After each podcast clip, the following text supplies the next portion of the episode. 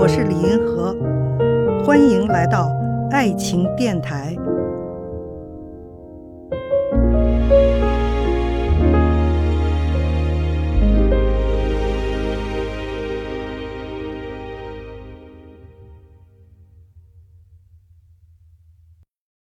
为什么很多女性为了家庭牺牲自己的时间和兴趣和职业追求，还是有离婚的结果呢？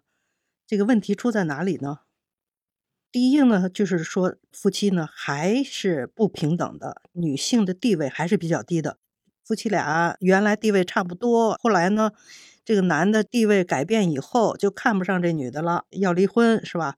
我记得改革开放初期，哈，出过一个秦香莲上访团，他就是说 秦香莲的故事，大家都特别 熟，哈。秦香莲在家里含辛茹苦伺候公婆，给他养孩子，什么什么，他上京去当了驸马，不要秦香莲了。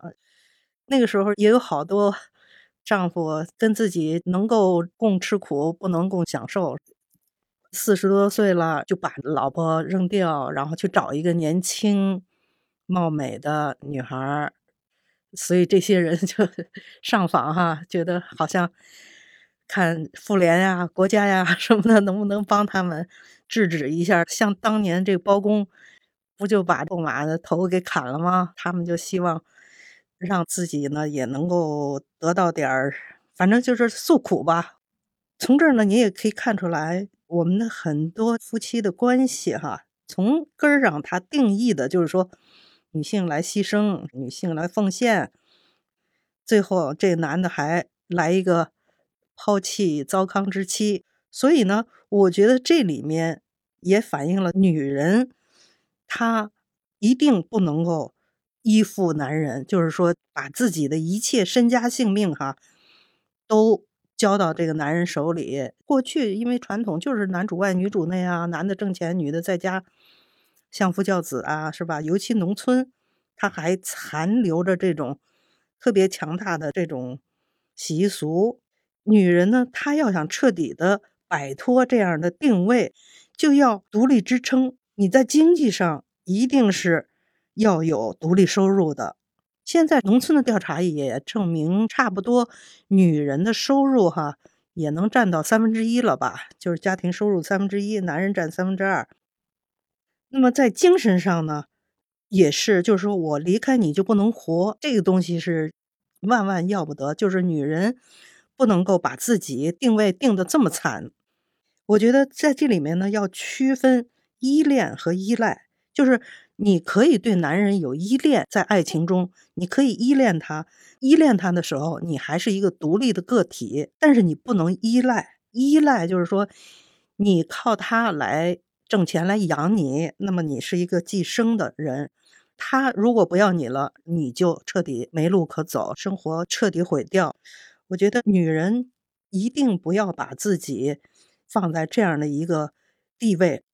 从小就是要努力上学啊！其实我们现在大学的在校女生率已经达到百分之五十了，女人绝对在各方面是不输男人的。我们看到还有大量的那种关于男女大脑有什么不同，用俗话说什么女的就是头发长见识短，什么什么都是男权社会给女性的定位。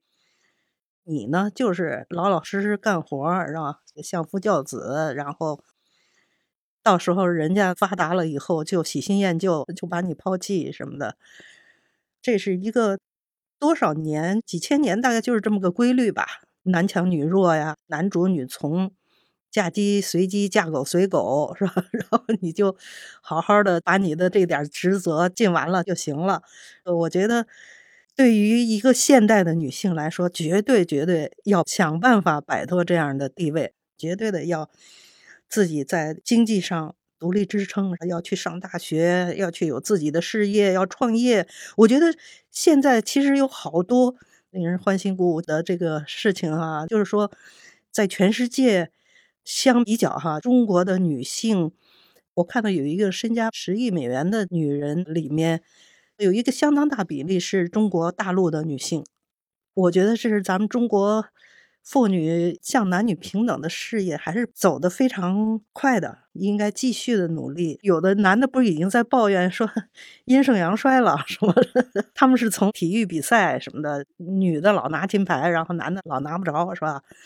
有的人都抱怨女的地位太高了，什么什么的。可是实际上还有相当的距离吧。我看到一个排行榜，妇女地位现在是第二十八位。啊，我们在世界各国里头排行第二十八，前面还有很多比我们好的北欧国家的妇女做的都比我们好，还是要继续的努力摆脱这种周边世界在文化习俗上给你的定位，让你就是做牺牲，然后被抛弃这样一种命运哈，一定要把它摆脱，做独立的跟男人平等的女人，看见爱。感受爱，遇到爱，我是李银河，我们下期再见。